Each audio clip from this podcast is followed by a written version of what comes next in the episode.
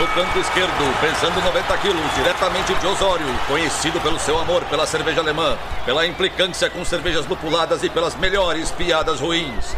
Henrique, sem prestígio, Boaventura.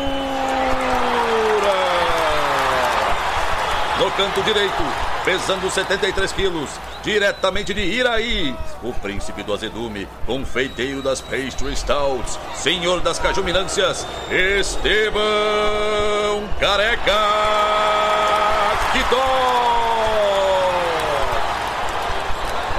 Vocês estão prontos? Começa agora o Braçagem Forte!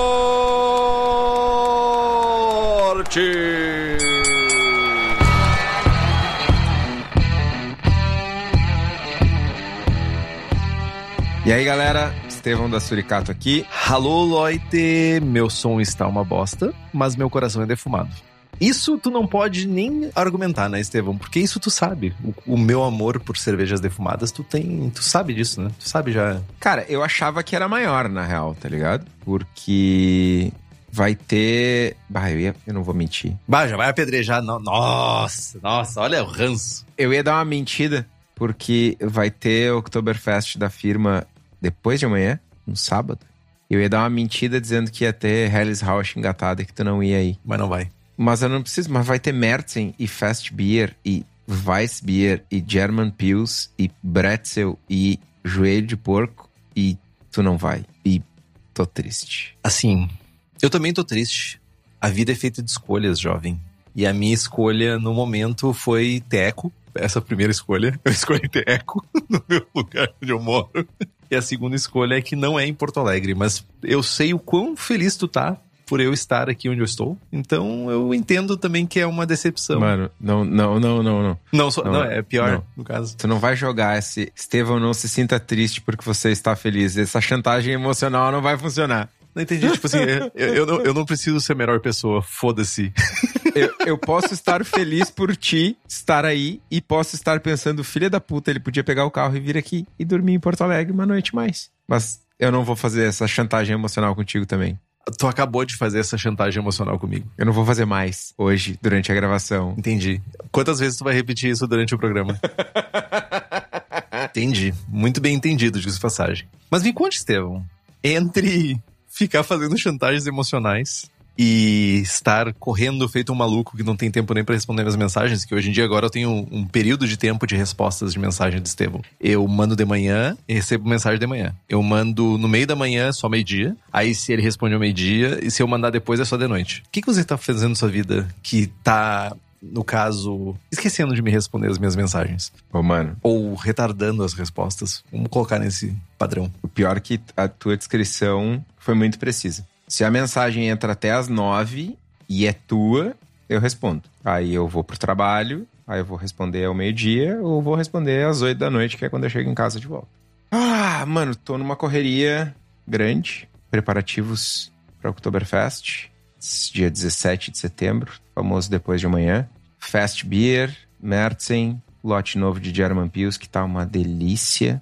Weissbier, Cara, em outubro vai ser o aniversário da Cubo. A gente vai ter outras duas Oktoberfest, uma do bairro e uma do bar do Mercado Paralelo. E ainda vai ter o aniversário da Cubo, que estamos programando o lançamento das latas. Olha aí, vou poder beber Cubo no interior. Exatamente. Possivelmente, provavelmente, não tá batido o martelo, mas vão ser cinco produtos. German Pils, New Zealand Pilsner, Fast, uh, Merzen, Baltic Porter com Amburana e Helles Rausch. Ousado. Eu vou fazer uma pergunta, Estevão. Vou fazer uma pergunta ousada que apoiadores e apoiadoras do Braçagem fizeram essa pergunta e talvez tenha passado batido, já que tu responde mensagem em três momentos do teu dia, né? É possível. Vai ter Crispy Club? Não. Essa eu vi e não respondi de propósito para não me comprometer. Entendi. Eu vou fazer a pergunta de novo. Vai ter Crispy Club? Crispy Club não vai ter, pelo menos não em 2022. Entendi. Tá quase acabando o ano já, né? Já é Natal setembro, cara. Já é Natal. Não, já é Natal. Mano, real oficial, hoje eu vi decoração de Natal na rua. No...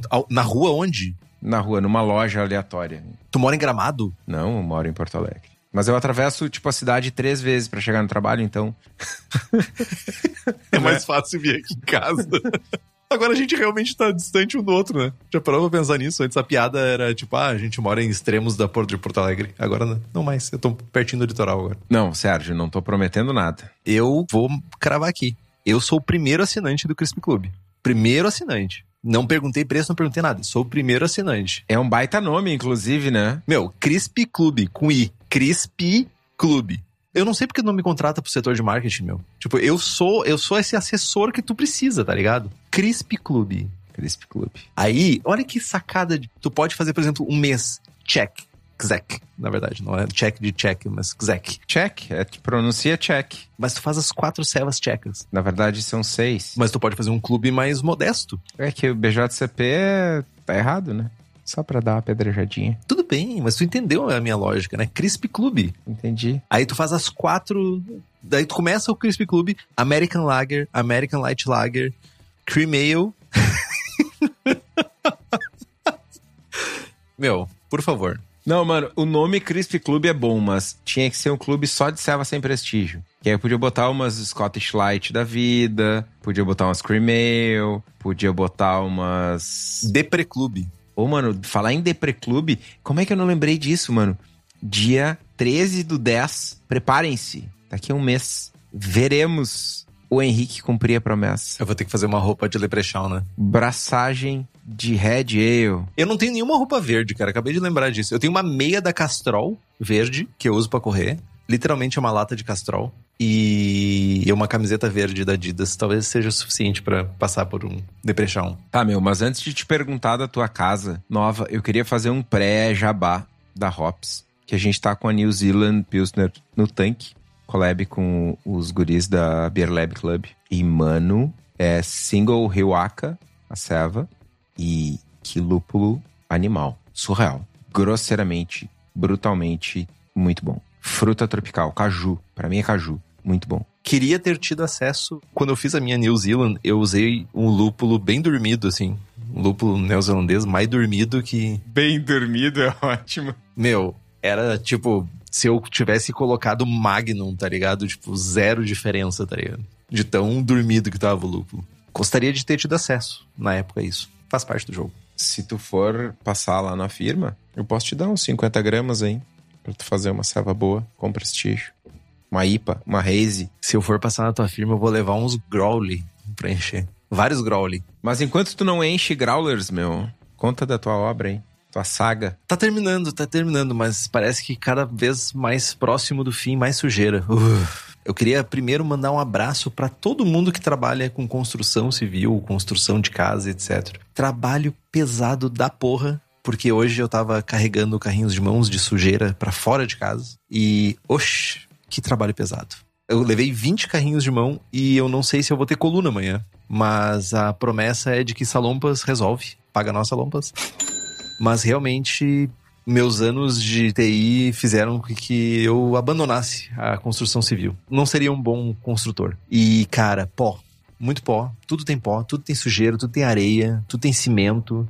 Cada vez que eu assou o nariz, meu, parece que eu vou tirar uma argamassa de dentro do nariz, assim. Dá pra pegar e dá pra rebocar a parede com o meu, meu ranho. De tanta poeira. Maradona tava na linha de trabalho errada, então. Meu, se ele. Nossa. Devia ser pedreiro, hein? Esse jogador de futebol. Eu, eu joguei um saco de cal fora hoje, tipo, então, ok, tudo bem. Puta que pariu, meu.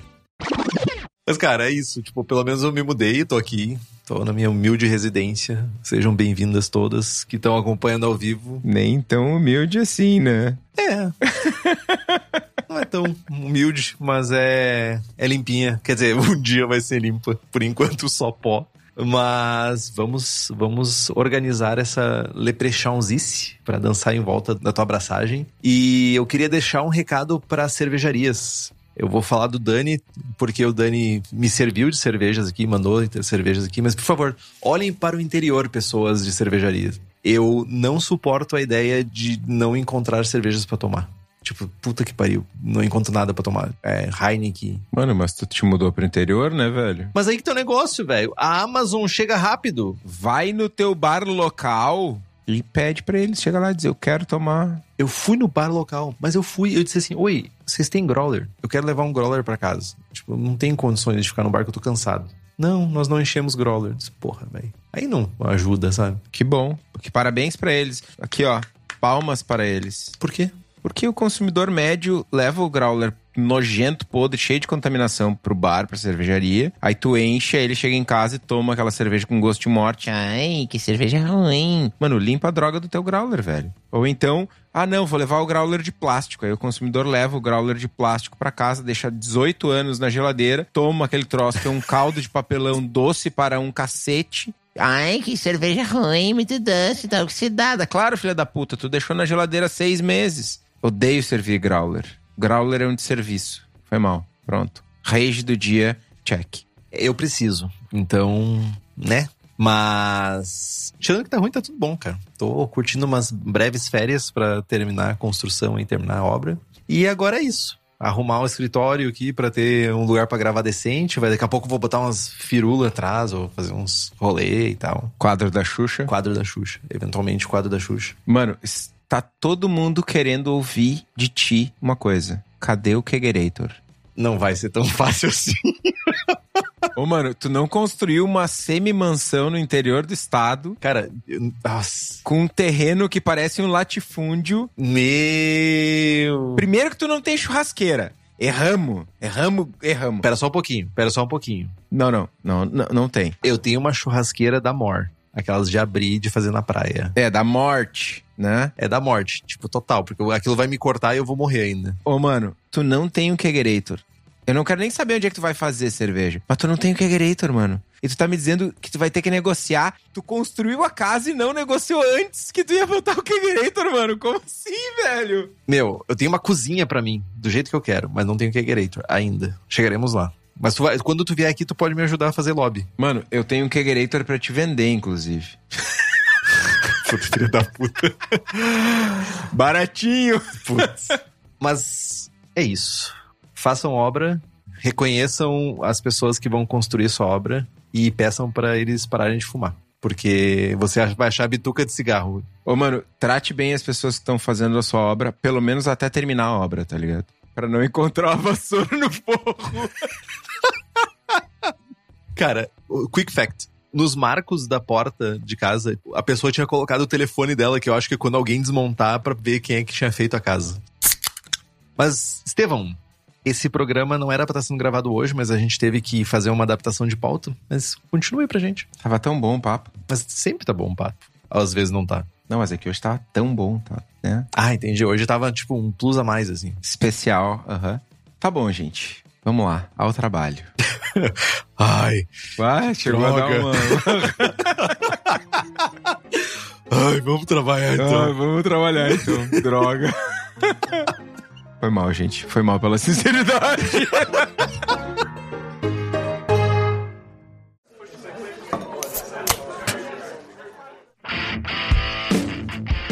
O programa de hoje, ele é um programa que faz parte de uma série. E a gente tem várias séries rolando, na verdade, várias séries gravadas que vocês podem ouvir. Inclusive, o nosso querido Henrique Boaventura já fez playlists no Spotify Bem lembrado, bem lembrado. Spotify. com as nossas séries. Como, por exemplo, a Será que Deu Ruim? Ou a série de Lúpulos? Ou a série De Volta ao Início.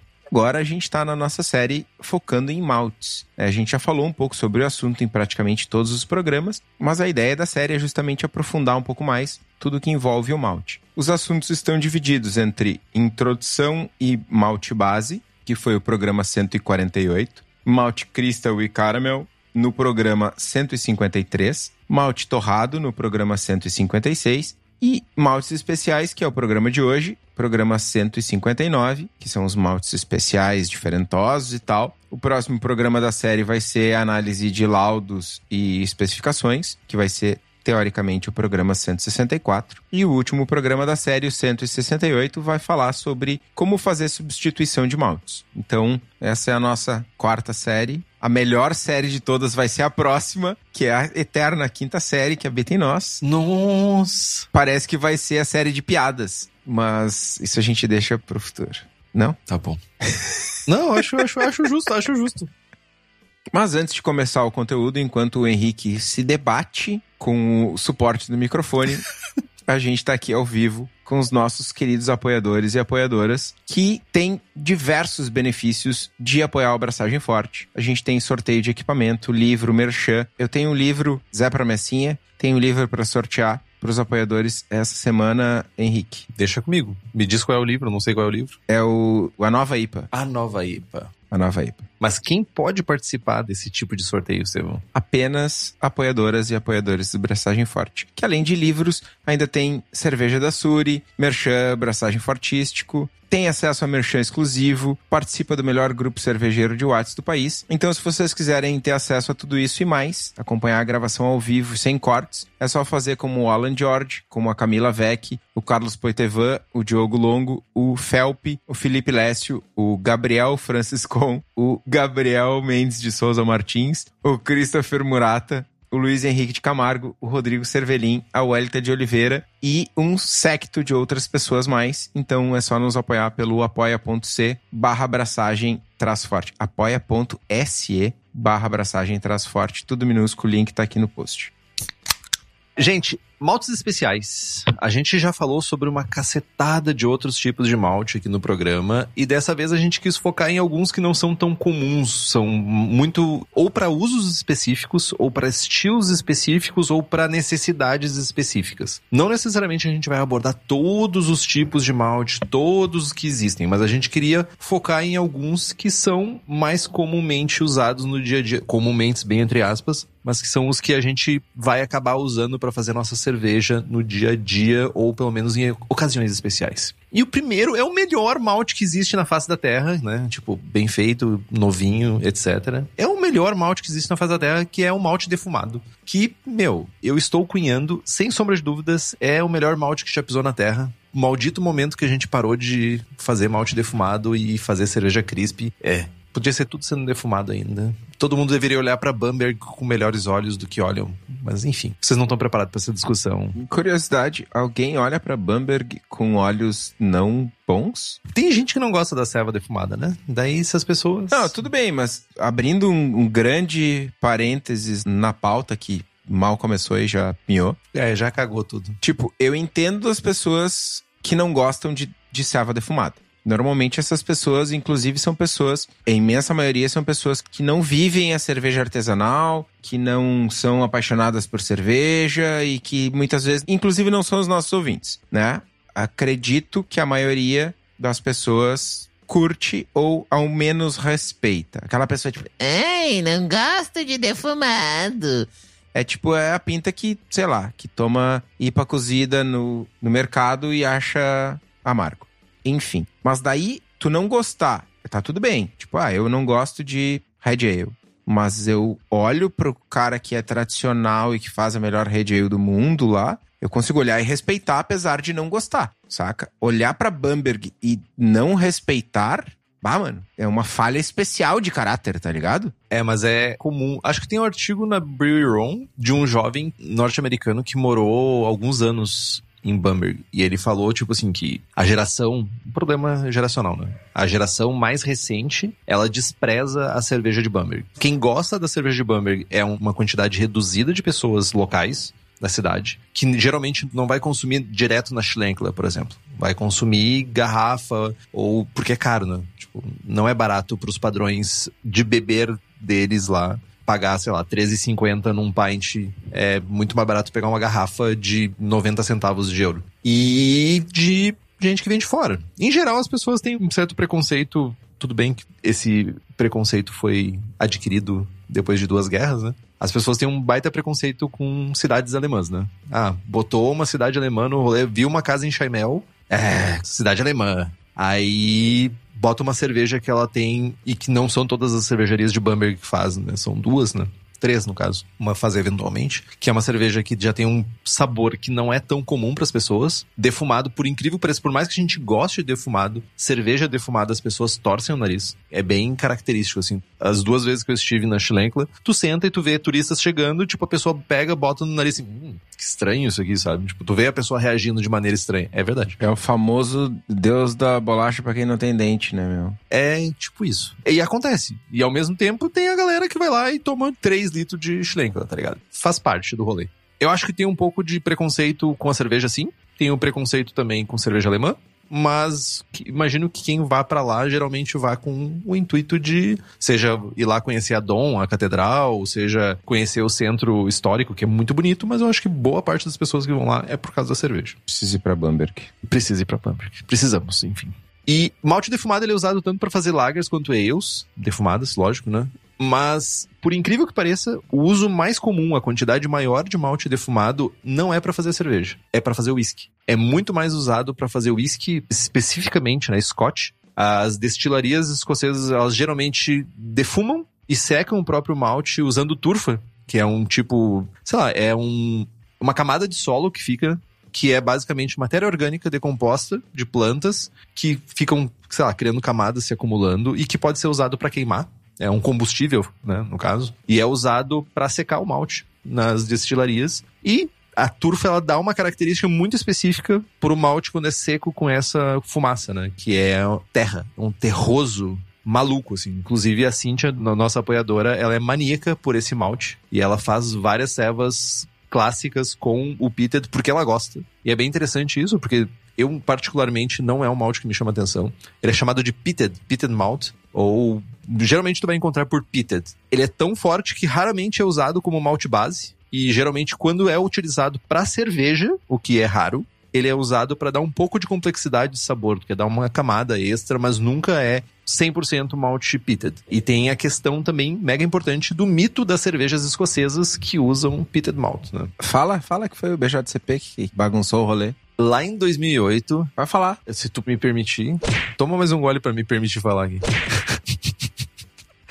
em 2008, BJCP maroto, BJCP juvenil, eu diria, colocou que as cervejas escocesas, Scotch Ales em geral, usavam malted pitted para fazer as suas cervejas. O que não é uma verdade. Inclusive, demorou quase, deixa eu pensar aqui, mais de 15 anos para corrigir, 15 anos não, mas 14 anos para corrigir os problemas que foram criados no BJCP 2008 com as cervejas escocesas. E lá, se vocês acessarem o, o BJCP de 2008, vocês vão ver que caráter de pitted é presente e, e é uma inverdade totalmente inverdadeira. Em verdade. Pode falar que é mentira, mano. É uma mentira. Mentira safada. Tem um livro muito bom, que é o do Ron Pattison, que ele passa metade do livro praguejando isso, que é sobre, acho que é Scotland. Scotland, sim, o nome do livro é Scotland. É no padrão Ron Pattison, então, tipo, é como se fosse vários microposts, assim, no livro, mas é, ele serve de informação e fala muito sobre isso, que o quão não é usado peated malt para fazer cerveja na Escócia. Inclusive, na Escócia usa-se muito pouco malte para fazer, principalmente as Scottish, é muito pouco malte, porque são cervejas extremamente leves, são cervejas que eram para ser baratas, usa-se muito açúcar cervejeiro, muito açúcar simples para fazer cerveja. Enfim, é um mito. Não use peated malt para fazer cervejas escocesas, quiçá cervejas. Cara, mas isso é uma discussão organoléptica interessante. Organoléptica. Uhum. Tem um mito, pra só ficar no derrubar de mitos aqui do programa, que pitted malt não é bom pra fazer cerveja. Alguém não gostou um dia, disse que é inapropriado e que é ruim, e aí, sem querer polemizar, mas já polemizando, Henrique, tu já sentou, olhou pro Brewfather e pensou numa receita, não, vou comprar um quilo de malt pitted e vou desenhar uma receita que faça sentido? Porque eu costumo olhar e eu tento olhar para os ingredientes e tento espalhar essa mesma atitude de que o ingrediente não tem culpa de nada. Dizer que malte pitted não funciona para fazer cerveja é a mesma coisa que dizer que milho não funciona para fazer cerveja, tá ligado? O cara que reclama do mimimilho e que não sei o que, para mim tá na mesma sacola que o cara que reclama do malte pitted. Mano, vamos sentar e vamos pensar no ingrediente e vamos desenhar uma receita. Cara, eu fiz uma ceva com abacate, tá ligado? É impossível eu não conseguir fazer uma ceva boa com malte pitted. Saca? Eu não sei se é um bom exemplo. Tu faz fucking cream ale, tá ligado? Faz tempo que eu não faço. Que tem gosto de milho. É, bah. A tua cream ale tem gosto de milho. Tá, mas olha só. E eu não tô dizendo que é ruim. Eu tô dizendo que tem gosto de milho. Vamos fazer uma ceva que tenha gosto de pitted que não seja nojenta. Dá pra fazer. O malte pitted não tem culpa de nada. Concordo, Obrigado. Próxima. Tá, eu vou dizer que ele não é um malte que não deve ser feito cerveja. Entretanto, ele não é um malte simples para ser usado para fazer cerveja. Porque milho milhoso é simples. Marcos Seixas pergunta: Mas qual o Paranauê do Pitted? É mais pesado? Ele tem um caráter terroso de terra molhada forte e ele é mais ácido do que os outros maltes defumados. E dependendo da quantidade que tu usa, ele traz um fenólico bem intenso que para algumas pessoas lembra plástico e para outras lembra esparadrapo. Esparadrapo. Eu geralmente pego esparadrapo. E, tipo, a gente não tá falando de 100% malt pitted. A gente tá falando de, tipo, 25% de malt pitted. Tu já começa a sentir esse caráter. Não, não. Nós estamos falando de 5% de malt pitted com esse caráter. Para esparadrapo, não, cara. É, mas enfim, Enfim, é uma discussão longa. né? Talvez existam universos onde se enquadre. Eu, particularmente, Henrique, nunca me desafiei nesse ponto de, ah, vou usar malted pitted para fazer uma cerveja e eu, agora de cabeça, eu não consigo pensar num uso que seja agradável para mim. É impossível? Não, mas é um desafio. Ok, tu nunca te desafiou, eu te desafio. Hum, challenge not accepted. Tipo, Ô, mano, Chico Milani, pra mim, pitted lembra correia de bicicleta. Mano, em que mundo tu botou correia de bicicleta na boca, velho? Que loucura, velho. Ah, velho. Que cheiro que tem em correia de bicicleta, Chico? Cheiro de graxa pra mim, né? Ok. O Sérgio, o que você fazia na infância, Chico? ah, mas enquanto a gente não tem a resposta do Chico, seguimos. Ele tá lá lambendo uma correia enquanto isso. O Rauschmalz, ele é feito geralmente Maus. Rauschmalz, Rauchmalz. Rauchmalz. É feito geralmente usando cevada de duas fileiras de primavera. Nesse caso, o de primavera é importante porque a colheita muda o resultado da cevada, né? É, é conteúdo proteico. A gente falou isso lá no, no início. É, tipo, tem mais conteúdo proteico dependendo da estação. O processo de germinação é o mesmo de qualquer outro malte, que muda é que a secagem do malte é feita usando queima de madeiras, no caso a fumaça, ao invés de somente o calor indireto. A fumaça precisa passar pela cama de grãos para que ele consiga absorver o sabor e o aroma. A cama de grãos não deve ter mais do que 60 centímetros de profundidade para garantir uma homogeneidade, homogeneidade do defumado. O processo dura aí entre 36 e 48 horas, sendo que as últimas 8 horas geralmente têm temperaturas mais altas, mas não tão altas a ponto de desnaturar as enzimas, que é algo na faixa dos 85 graus. Não é qualquer madeira que pode ser usada para defumação ou secagem do malte. Geralmente madeiras não resinosas são as mais comuns, né? Dá para dizer que quando a gente fala de malte defumado para cerveja, a madeira mais comum para defumar malte é a faia, que em inglês chama de beechwood, e a segunda mais usada seria o carvalho, normalmente para defumar trigo, que é o que a gente encontra com mais facilidade, inclusive utilizado para fazer Pivo Grodzinski, que é uma cerveja que eu vou fazer em breve aí. No caso da faia, as toras são secas a céu aberto por vários anos até atingir o ponto ideal para serem utilizadas na defumação. E importante lembrar que se a madeira estiver muito úmida, ela não queima. E se ela estiver muito seca, ela não faz fumaça. Né? Então tem um ponto certo da secagem da madeira para ela fazer a fumaça correta. Já que a gente estava falando de Bamberg, né? A Schlenkler ainda defuma o seu próprio malte. Ainda faz a defumação do malte. A Special não faz a defumação 100% do malte que utiliza. Então ela já compra da Weirmann, mas segundo a lenda ainda usa um pouco, tem uma, ainda faz a defumação, segundo a lenda urbana na cidade. E segundo o jovem Trum, que é o Matias Trum lá, que é o sei lá, décimo, vigésimo, nonagésimo filho de alguém que fazia cerveja na Schlenkler, as madeiras ficam mais de dois anos até começarem a apresentar a característica ideal para defumar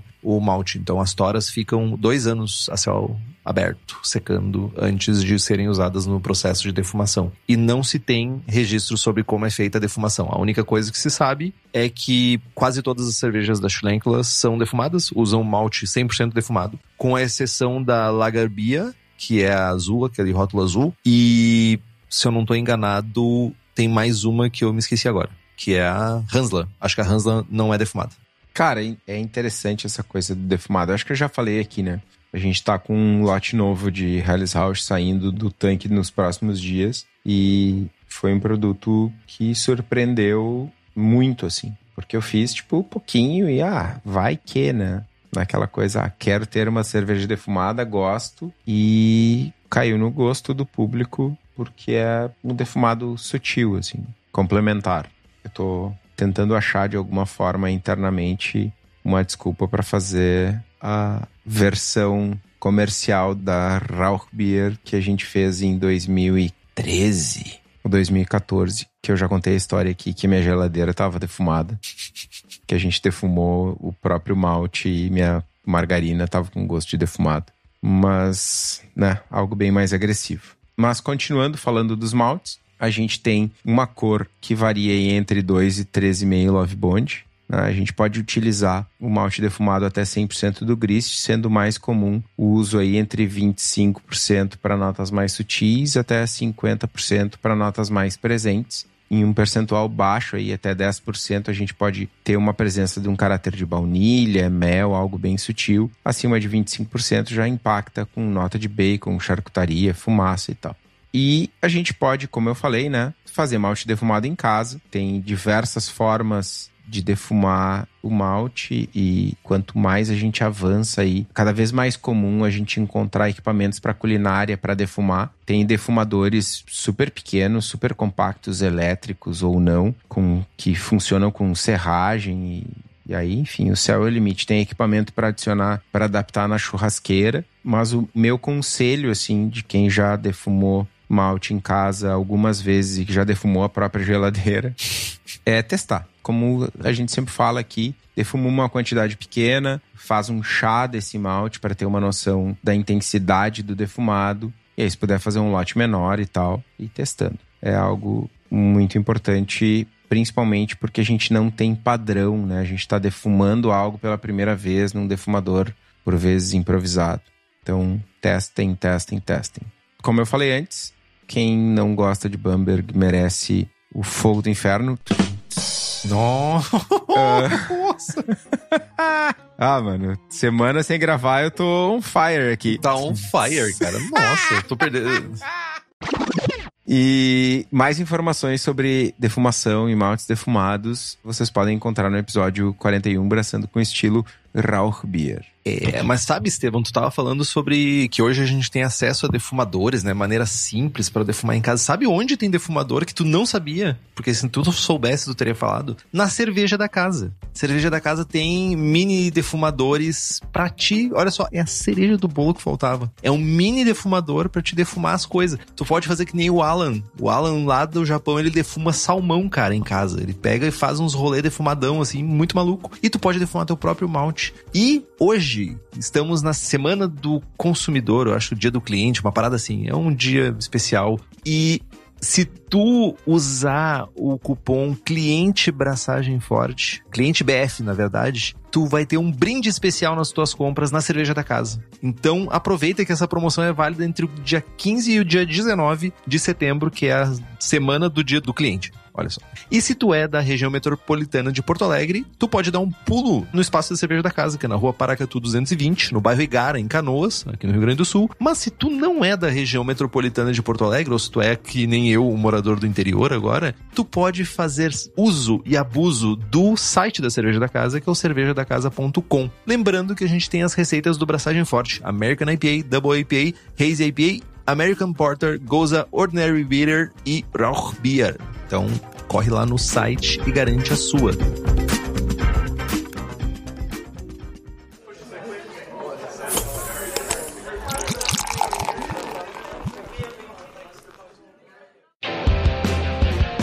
Guilherme Amaral perguntou por que a faia é a que mais se difundiu nos defumados. Eu tenho uma teoria.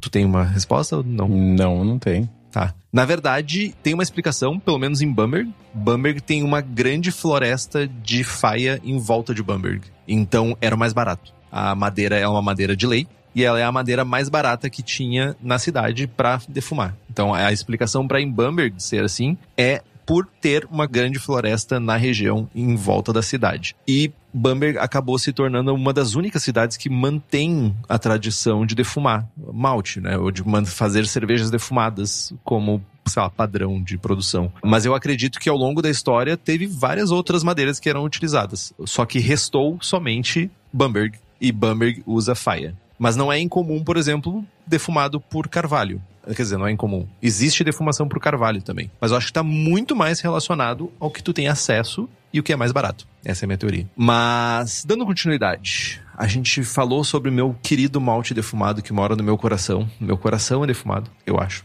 Mas a gente tem um outro malte que também está muito relacionado à tradição alemã cervejeira, que é o malte acidificado. Esse malte é um malte que passa por um processo de fermentação lática. Durante o processo lá de secagem do malte, ele passa, porque o que que acontece? A bactéria lática tá na casca do malte. Ela existe lá, ela reside lá. Tanto é que se tu fizer o deixar uma mostura a temperatura ideal para a bactéria lática, teu mosto vai acidificar. Teu mosto, a bactéria é rápida o suficiente para acidificar teu mosto. Então, se tu fizer um sour mash, alguma coisa assim, tu vai ter acidificação no teu mosto. Mas que cada maltaria ela tem um processo diferente, específico para chegar no resultado esperado. Mas em linhas gerais, geralmente é uma ou duas fermentações láticas que ocorrem durante o processo de secagem. É importante e, tipo, eu sei que algumas maltarias borrifam a bactéria em cima da cama de grãos e eu sei que tem outras que não fazem isso, que fazem naturalmente com o que já existe. Se isso realmente se mantém ou não, eu não sei dizer, mas faz mais sentido que seja borrifado, porque daí tu tem um controle sobre o que, que realmente está acontecendo lá. Tu tá garantindo que tem bactérias fermentando, né, fazendo um processo ali de acidificação no teu malte. Mas eu acho que não é mais tão comum fazer somente com a casca. Mas o propósito do malte acidificado é reduzir o pH da mostura para chegar em faixas ideais, né? Pra gente fica ali naquela faixa entre 5.2 até 5.6 de pH. Mas você, jovem, se pergunta: já que a nossa intenção é acidificar, por que, que a gente não usa ácido lático direto na mostura? Por quê? Você deve estar se perguntando, você deve estar se questionando, você deve estar em cólicas com essa dúvida, ou não. Em cólicas. Mas a grande verdade é que tem uma resposta para isso. E se chama Reinheitsgebot a lei da pureza da cerveja, jovem gafanhoto para estar tá em conformidade com a lei da pureza, que a gente falou sobre isso e o Estevão vai lembrar o número do episódio enquanto eu tô falando. A gente falou sobre a Reinheitsgebot em algum programa que eu vou mencionar em alguns segundos enquanto o Estevão rapidamente está digitando. Ela diz que não pode ser adicionado. da tua cara, mano. De outro assunto, velho. a gente não pode adicionar nada na nossa cerveja que não seja malte, lúpulo, água e levedura no futuro, quando descobriram que levedura era levedura, etc. E o malte acidificado, ele garante que tu não está adicionando ácido lático no mosto. Então, basicamente, a gente não faz adição direta de ácido lático, a gente faz uma adição indireta de ácido lático usando o malte acidificado. Tchan! Basicamente isso. O uso de ácido lático, ele é basicamente para isso. Tipo, sabor, nada, é um malte base que ele é acidificado. É um malte pale pilsen que ele é acidificado. Para cada 1% do peso de malte acidificado do grist que tu adiciona, tu vai conseguir baixar 0.1 ponto do pH. Então, se eu quero baixar 1 ponto de pH, eu preciso usar 10% de malte acidificado. E não é incomum em águas muito alcalinas tu ter receitas que tu use malte acidificado para acidificar até 10%. Então, tipo, usar até 10% para baixar um ponto inteiro de pH. Não é incomum, mas não é tem maneira mais fácil, mas se você quer seguir a Reinheitsgebot, é, é um caminho bom. E ele é um malte claro. Geralmente ele vai ficar aí na faixa dos 2 a 3 Love Bond. Dois comentários a respeito do que tu falou. A malte catarinense tem malte de malte caramelo ácido. É um malte caramelo e ácido. Porra, nunca Mas... que eu ia pensar isso. Mas, que óbvio! Enfim, enfim só para salientar que nem todo malte ácido é um malte claro na faixa dos dois ou três Love Bond. Mas, ora vejam só, Estevão trazendo informações sobre a Reinheitsgebot. Falamos sobre ela no episódio 113. E uma coisa interessante é que antes da Reinheitsgebot, o pessoal já conhecia a levedura, muito antes do descobrimento dos micro-organismos e do, da invenção do microscópio.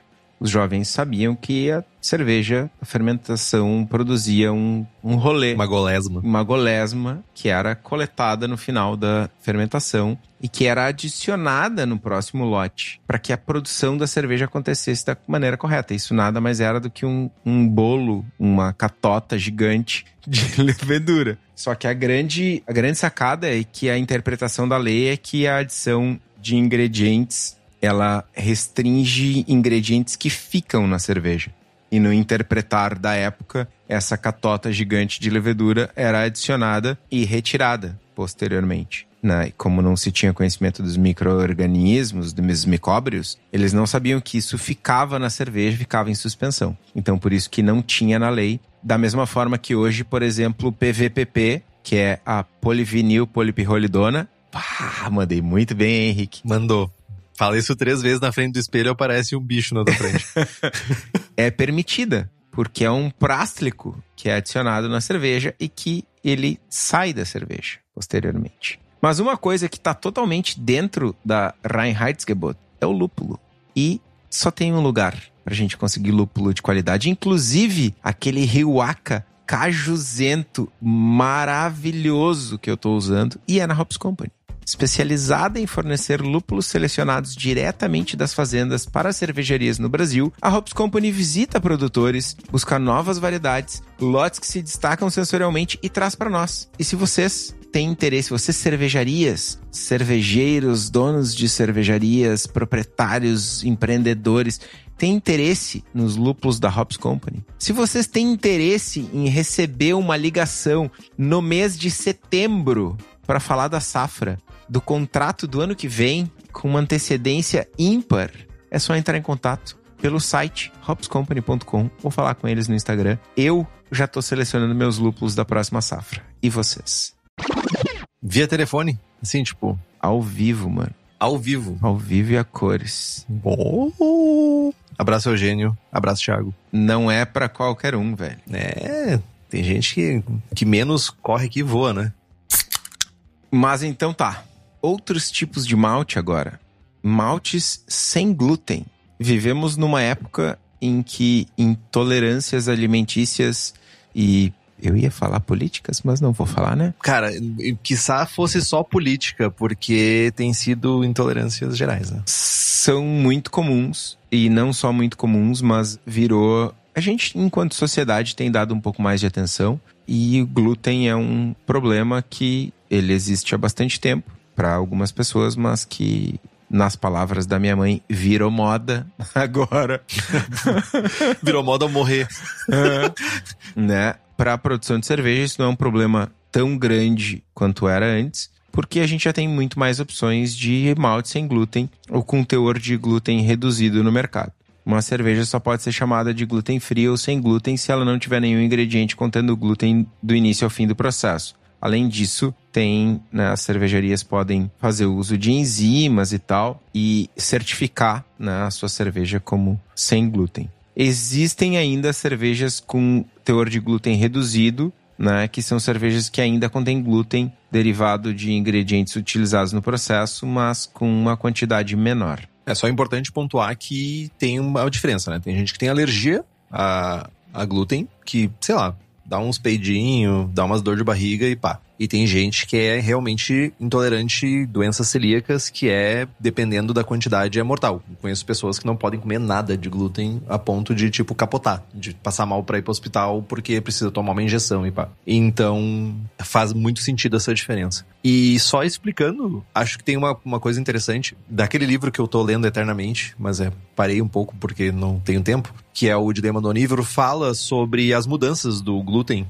que o glúten sofreu, né? A mudança que o trigo, na verdade, sofreu para chegar nesse pãozinho branco, fofinho, cheio de alvéolos que a gente tem hoje para fazer os nossos pães, né? E o ônus desse pão branquinho, fofinho, cheio de alvéolos é o glúten, o desenvolvimento de glúten. O trigo hoje, ele é muito mais pró-glúten do que era antigamente. Não é por acaso, então, que alergias e intolerância a glúten se acumularam nesses últimos 30, 40 anos aí de indústria e processos alimentícios mudando constantemente para acelerar, né? Então, Fica a reflexão. Mas alguns cereais que.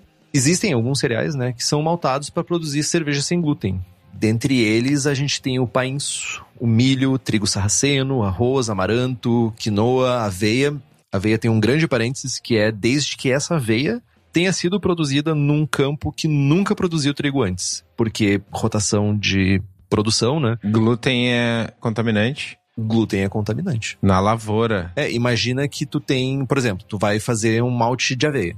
Joia? Tu vai lá fazer esse malte de aveia, mas tipo, tinha uma plantação de trigo ali antes. Como é que tu garante que não tem nenhum trigo mais naquela plantação, saca? Como é que tu sabe que não tem contaminação? Transporte é outra zica, né? Como é que tu sabe que o transporte não vai contaminar também? Talvez para a grande maioria das pessoas isso não é uma preocupação. Tipo, meu, caguei se tem, tipo, dois centavos de, de trigo no meu rolê. Mas tem gente que literalmente pó de trigo pode gerar uma crise na pessoa de alergia. Então, nesse sentido, faz todo sentido tu te preocupar com isso. Né?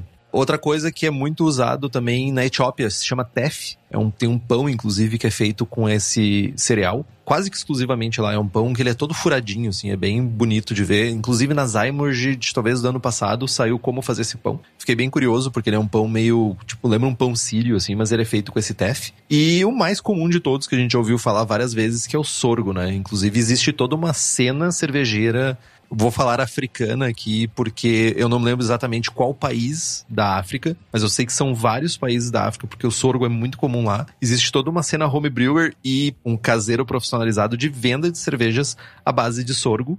Então ele é um mais comum de todos para a produção de cerveja sem glúten. Uma coisa importante pontuar que no uso, né, desses cereais, tirando o milho, o trigo sarraceno, aveia e arroz, os sabores que são encontrados, eles são diferentes dos cereais que a gente está acostumado, né? Eles são diferentes da cevada e do trigo que a gente está acostumado. Então a gente precisa adaptar as nossas receitas, adaptar o que a gente está fazendo da cerveja e não esperar que, tipo, ah, eu, beleza, eu vou fazer uma cerveja sem glúten. Eu vou lá e vou pegar malte de painço não necessariamente tu vai ter o mesmo resultado de um malte de cevada. É importante isso. Não é um trocar seis por meia dúzia. Tu precisa adaptar a tua receita. Ah, hoje em dia tu tem cerveja sem glúten. Acho que a Stella Artois tem uma cerveja sem glúten. Tem mais uma cervejaria grande que também tem cerveja sem glúten. Tem cervejarias menores fazendo cerveja sem glúten. Mas nesse cenário é importante pontuar que elas adaptaram a receita para aquilo. Não foi simplesmente tira a cevada, coloca algum cereal sem glúten e pronto, tá resolvido. Não é assim. E Outra coisa é que nem todos esses cereais são facilmente encontrados já maltados. Na verdade, são bem difíceis de ser encontrados quando já passou o processo de malteação.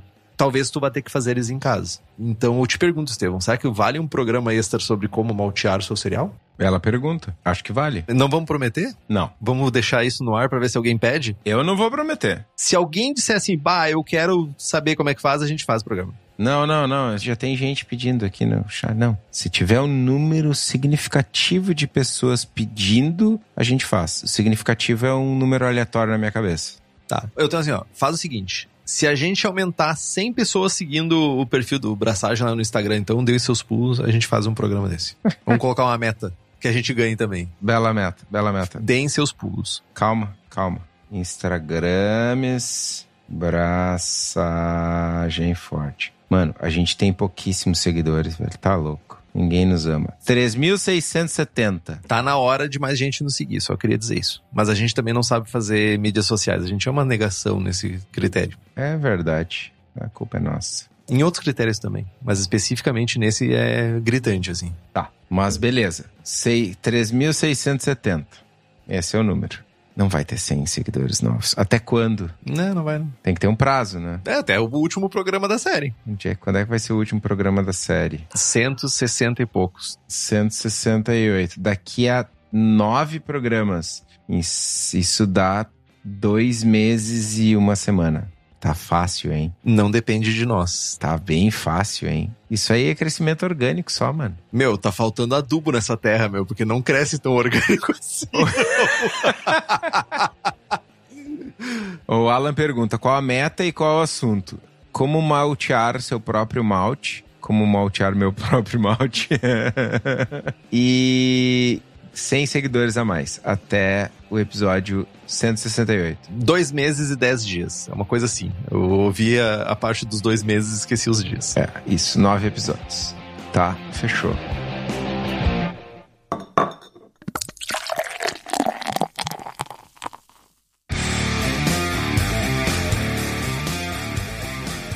Tá, mas falando de maltes diferentosos e, e com e sem glúten, a gente encontra em algumas maltarias pequenas muitos maltes diferentes. E isso é uma coisa que eu enxergo assim como um diferencial competitivo das pequenas maltarias. Eu, de certa forma, enxergo as pequenas maltarias da mesma forma que eu enxergo a Suri, assim.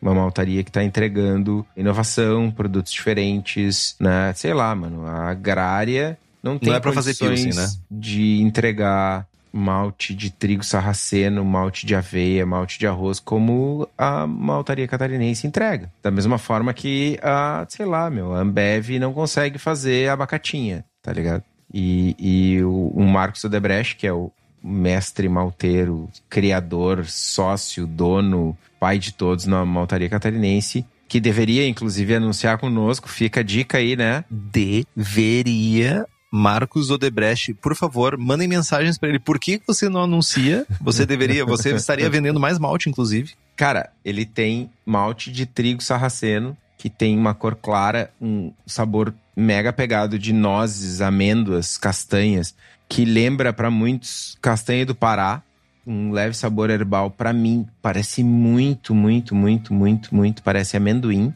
O malte cru pra mim é amendoim. Eu amo amendoim. É muito louco, é muito bom. Eu amo amendoim. Ele tem malte de aveia, que também tem uma cor clara, sabor de cereal matinal, miolo, casca de pão, miolo de pão, casca de pão, dulçorzinho leve e um leve sabor de torrada. Tem malte de arroz, que inclusive já usei algumas vezes para fazer Brut IPA. Super claro, sabor de massa, grão, dulçorzinho bem leve, poder diastático baixo. né? Então, cara, tem variedade, tem disponibilidade no mercado brasileiro, tem gente fazendo coisas diferentes. O que é mais difícil, e, eu, como cliente do Odebrecht, eu enxergo, assim, eu vejo a disponibilidade dele e eu vejo pouca gente fazendo, poucas cervejarias, poucas, sabe, fazendo e anunciando. O Henrique sempre reclama aqui, né? Que ah, todo mundo quer fazer cerveja com lúpulo novo, mas e com o malte novo? Né? sabe? Então, cara, tem muita opção, tem muita coisa massa. A gente pode fazer muita coisa diferente com maltes diferentes. E assim, faço a minha culpa aqui essa semana no grupo. Inclusive, eu larguei a auto-arreada lá. Tô fazendo Munique Dunkel com malte Weirman.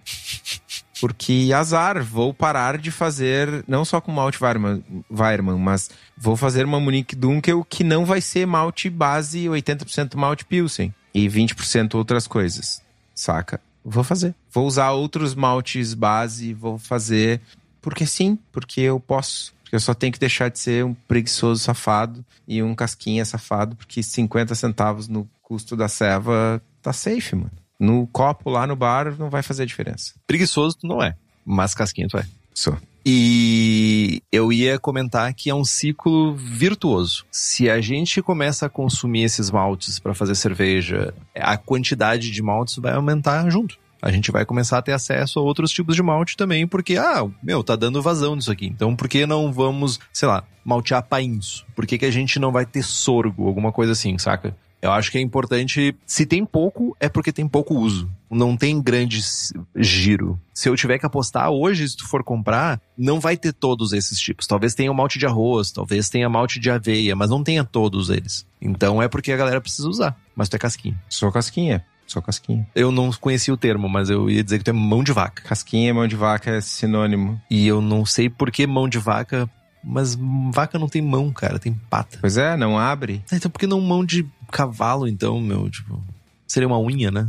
Enfim. O Alan pergunta: quero saber qual malte que tem notas de amendoim. É o malte de trigo sarraceno. Mas continuando, uma coisa mega importante sobre cerveja sem glúten, para quem tem mais interesse, é que a gente precisa cuidar muito, inclusive a levedura, dependendo do meio que foi usado para propagar a levedura, pode ter contaminação. Tem que cuidar o moinho, tem que cuidar a bombona onde tu vai fazer a ceva. O ideal mesmo, assim, o cenário ideal é que a cerveja passe a cerveja envasada já passe por uma análise laboratorial para garantir. Porque quem tem doença celíaca em casos gravíssimos é tipo ppms, né? Tu, tu comeu um pão de manhã e roçou o braço em alguém de tarde, a pessoa tá com uma urticária no braço. É um negócio bem sério. Para quem tem níveis não tão graves, não chega a ser tão agressivo. Inclusive nos Estados Unidos, já existem, se eu não estou enganado, 12 ou 15 cervejarias exclusivamente produzindo cerveja sem glúten. Justamente porque eles afirmam daí ser sem glúten, porque toda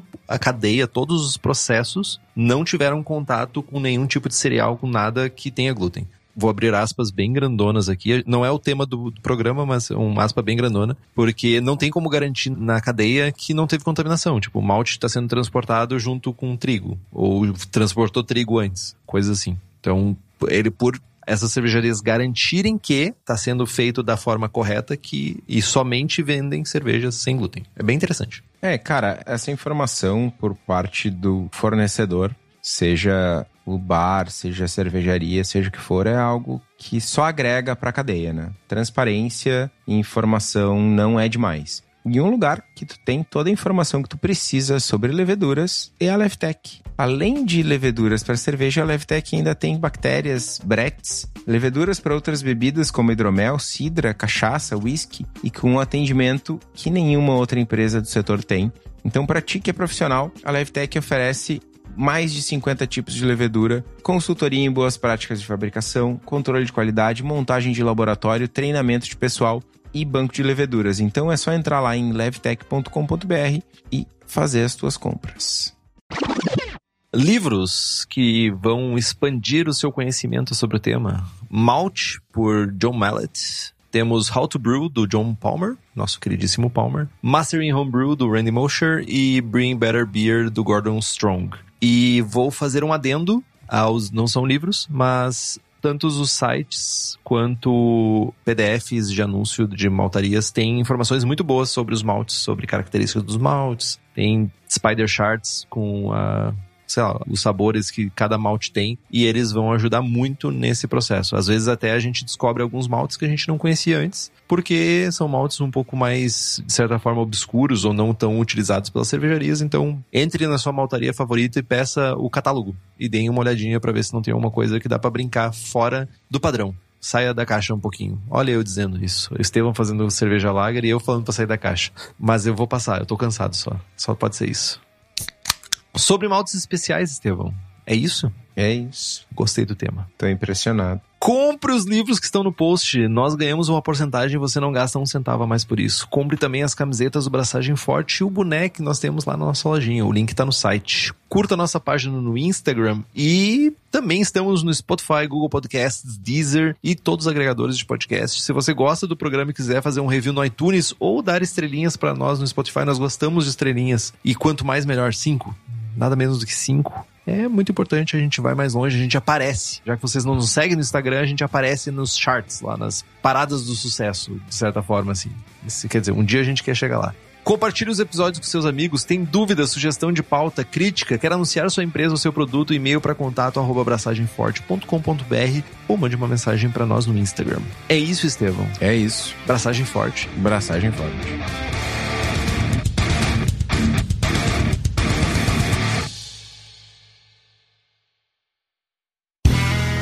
Este podcast foi editado por Play Áudios.